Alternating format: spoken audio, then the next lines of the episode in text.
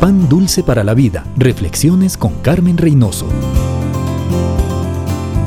Muchos al llegar a la tercera edad y otros antes reciben regalos, pero para exhibirlos, no para usarlos. ¿Tiene usted esa costumbre? Escuché de una ancianita a quien su hijo le envió una cajita, artísticamente envuelta, y dentro venían bien acomodados 50 billetes de 100 dólares. Ella vio la cajita, le encantó pero no lo abrió porque no quería dañar el papel. Pasó necesidades. Y si su hijo no hubiera llegado a visitarle y no hubiera visto el paquete en la repisa, envuelto tal como él la envió, ella nunca se hubiera enterado que tenía un pequeño tesoro, dinero que le ayudó a cubrir muchas necesidades.